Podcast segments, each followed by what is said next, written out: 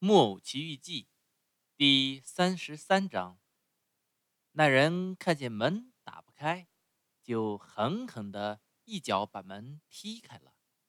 走进屋子，他还是那么笑嘻嘻的对匹诺乔和小灯芯说：“能干的孩子，你们学驴子叫的，学的不坏呀。”我马上认出了你们的身影，因此我就上这儿来了。听了他的话，两头驴子十分泄气，耷拉着头，垂下耳朵，夹紧尾巴。那人先是抚摸它们，拍拍它们，捋它们的毛，接着拿出一把刷子，动手把它们的毛刷亮。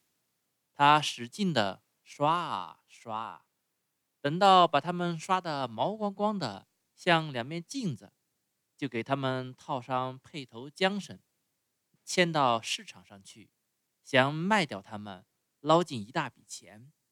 的确，买主马上就来了。小灯芯让一个农民给买去。这农民的驴子昨天正好死了，买匹诺乔的。是个马戏班班主，他买匹诺乔是为了训练他，让他同马戏班的其他动物一起又跳又舞。我的小朋友们，诸位现在想必知道，用车带他们来的人是干什么的了。这个坏家伙脸上涂牛奶，和蜂蜜一样甜，老赶着一辆车到处去转，一路上答应这样答应那样。说尽甜言蜜语，把讨厌书本和学校的懒孩子全都收罗到车上，带到这个玩儿国来，让他们快快活活的玩上一段日子。等到这些受骗上当的可怜孩子老这么不读书，一个劲的光是玩儿，最后变成驴子之后，他就又高兴又满意的成了他们的主人。把他们牵到集市和市场上去卖，这样不到几年，他捞到了许多钱，成了一个百万富翁。小灯芯的遭遇我不知道，我只知道匹诺乔一开头就过得受尽虐待、苦不堪言的日子。他一给牵进畜栏，新主人就在草里撒上麦秸，可匹诺乔咬了一口，尝了尝，把它。吐出来了，主人嘟哝两声，又在草里撒上干草，可干草匹诺乔也不爱吃。啊，干草你也不爱吃？主人生气地叫起来。好吧，我的宝贝驴子，就算你还有点耍脾气，瞧我来制服你。他为了教训教训匹诺乔，马上在他腿上抽了一鞭。匹诺乔痛得大哭大叫，嚷嚷着说：“哎呀，哎呀，麦秸我消化不了。”那你吃甘草。主人很懂得驴子话，回答说：“哎呀，哎呀，嗯，甘草会叫我肚子疼。依你说，像你这样一头驴子，我该孝敬你鸡胗肝和去骨动鸡了。”主人说着，更加生气，又给了他一鞭。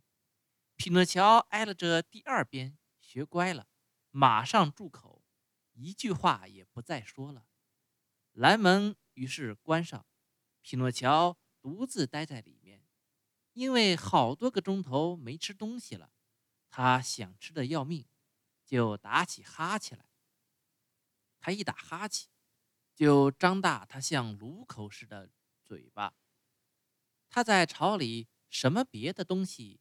也找不到，最后只好吃点干草，把干草嚼烂以后，闭上眼睛硬给咽了下去。呃，这干草还不坏，他心里说。呃，可我要是继续读书，我就好得多了。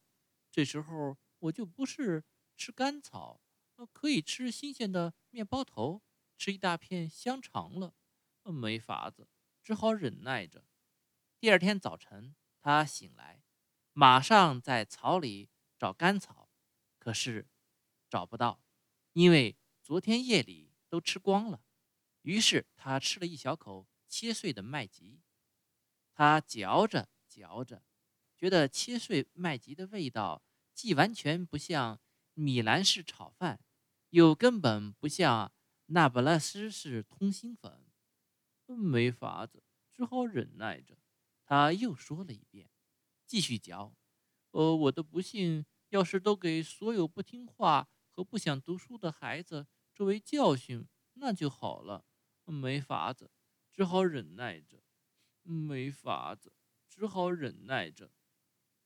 忍耐一点吧。主人这时候正好进出栏，叫着说：“我的宝贝小驴子，你以为我把你买来只是为了给你吃的、给你喝的吗？我把你买来是为了让你干活，是为了让你给我挣一大笔钱。好好干吧。你跟我到马戏场去。”我来教你跳圈，用头撞破纸筒；跳圆舞和波尔卡舞，用后腿直立起来。可怜的匹诺乔，不管高兴还是被迫，只好学各种了不起的玩意儿。可为了学会这种玩意儿，他得学上三个月，身上挨了无数下皮鞭。终于到了这一天，它的主人可以宣布演出一场真正惊人的节目了。五颜六色的海报贴满大街小巷各个角落，海报上写着：“盛大演出，今夜，本团全体演员，含有双双的骏马，演出数富有盛誉的跳跃等等各种精彩节目。著名演员、舞蹈明星驴子匹诺乔首次登台演出，戏院通亮如同白昼。诸位可以想象到。”这天晚上开场前一小时，戏园就满座了。就算你出一个金币，前座也好，后座也好，包厢也好，都别想找到一个位子。马戏场的台灯上，像蚂蚁似的挤满了小娃娃、小姐儿以及各种不同年龄的孩子，他们渴望着要看大名鼎鼎的驴子演员匹诺乔跳舞。第一部分节目结束后，马戏班班主穿着黑上衣、白马裤、高到膝盖的皮靴，出场向挤满一戏园的观众做介绍。他深深一鞠躬，然后用极其庄严的声音说出下面一大堆胡话：“尊敬的观众、骑士们和女士们，在下路过贵市，能向聪明中贵的。”诸位观众，介绍一位鼎鼎大名的驴子，感到万分荣幸。他曾有幸向欧洲各主要宫廷的皇帝陛下表演过舞蹈。衷心感谢诸位光临赏脸，并请包涵。这番话引起许多笑声和鼓掌声，这鼓掌声越来越厉害。等驴子匹诺乔来到场子中央，就变成了雷鸣。驴子打扮的似过节那样，他套着闪闪发亮的新的皮缰绳，皮缰绳上镶着铜扣，两只耳朵上各插一朵白茶花，鬃毛编成许多辫子，用红绸带扎着，很大一束金丝银丝缠着他的身子，整条尾巴编了起来，装饰着紫红色的和天蓝色的天鹅绒带子。一句话，这头驴子真叫人喜欢。班主向观众介绍他时，又说了这么一番话：“我尊敬的观众们，我在这里将不对诸位吹嘘。这头哺乳动物当初在热带草原的山间，曾多么自由自在地奔驰。我曾经克服了多大困难，才了解它的脾气和驯服了它。”我只请诸位注意它两眼发射出来的野性之光。为了驯服它，使它成为一只文明的四脚动物，一切手段均告无效以后，我只好一再借助于鞭子，用鞭子的温柔语言来同他说话。可是我的种种仁慈并未能使他爱我，相反，他对我越来越坏了。但是我根据威尔士学理发现他的脑袋上有个小块，连巴黎医学校也认为他是头发和战舞之球。因为这个缘故，我就训练他跳舞，并且连带跳圈和钻直筒。请诸位先欣赏，然后再评论吧。不过在孝敬各位之前，哦，先生们，请允许我邀请诸位来看明晚的演出。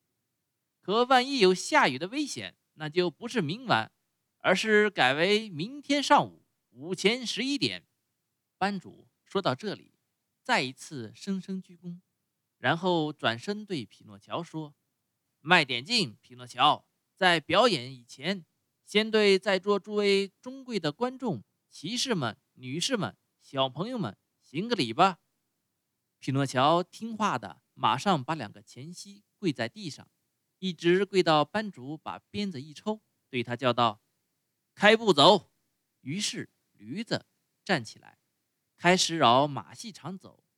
走了一会儿，班主又叫：“小步跑。”匹诺乔听从命令，从走改为小步跑，大步跑。匹诺乔改为大步跑，飞跑。匹诺乔于是飞也似的跑。他正像快马一样的跑的时候，班主举起一只胳膊，朝天开了一枪。驴子一听枪响，马上装作受伤，直挺挺倒在地上，好像真的死了。他在越来越响的掌声和叫好声中站起来。很自然地抬起头向上望望，他一望就看见一个包厢里有一位美丽的太太，脖子上挂着一串很大的金项链，项链上吊着一个画像，这是一个木偶的像。呃，这是我的像啊！这位太太是仙女，匹诺乔心里说，马上认出她来了，他感到万分高兴，就想大叫：“哦，我的仙女！”哦，我的好仙女！可是发出来的不是人话，而是驴叫声，叫得又响又长。戏院里所有的观众，特别是小孩子，都哈哈大笑起来。班主为了教训他，为了让他懂得当着观众的面这样咿呀咿呀大叫是没有规矩的，就用鞭子柄在他鼻子上狠狠打了一下。可怜的驴子伸出一巴掌长的舌头，把鼻子舔了起码五分钟，以为这样可以减轻一点他感到的痛楚。他再转过脸去一看，可是包厢空了，仙女已经不见了。他是多么的伤心和失望啊！他觉得好像要死了，热泪盈眶，开始痛哭。可是没有人明白他的意思。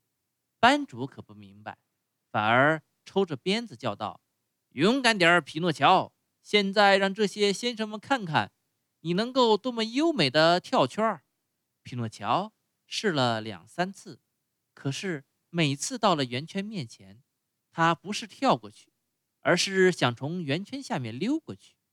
最后他一跳是跳过去了，可是真倒霉，后腿勾住了圆圈。于是他在圆圈那一边扑通跌倒在地，缩成一团。等他站起来，脚已经瘸了，好容易才回到他的篮里。匹诺乔出来，我们要看驴子，驴子出来！池座里的小朋友们大叫，对这件不幸事隐感到怜悯和同情。可是驴子这一夜再也没露脸。第二天早晨，外科大夫就是一位兽医，来看过他以后说，他要一辈子瘸腿了。班主于是对管出栏的小厮说：“呃，一头瘸腿驴子，叫我要它干什么呢？它只会白吃，带它到市场上去卖了吧。”到了市场上，马上找到了买主。他问管畜栏的小厮说。这头瘸腿驴子你要多少钱？呃，二十块。我给你二十个子儿，你可别以为我买它来干什么活儿。我买它只不过要它的皮，我看它的皮挺厚，想拿这张皮给我家乡的乐队蒙个大鼓。小朋友们，当可怜的匹诺乔听说他注定要变成一个大鼓时，他那份高兴劲儿就请诸位去想象了。总之，这买主付了二十个子儿，把驴子带到海边一个悬崖上，他在驴子脖子上吊一块大石头，用一根绳子绑住他的一条腿，绳子另一头抓在手里，猛地一推，把他推到水里去了。由于脖子上吊着那么块大石头，匹诺乔马上就沉到海底。买主一直抓紧绳子，坐在悬崖上，只等驴子到时候淹死，好剥它的皮。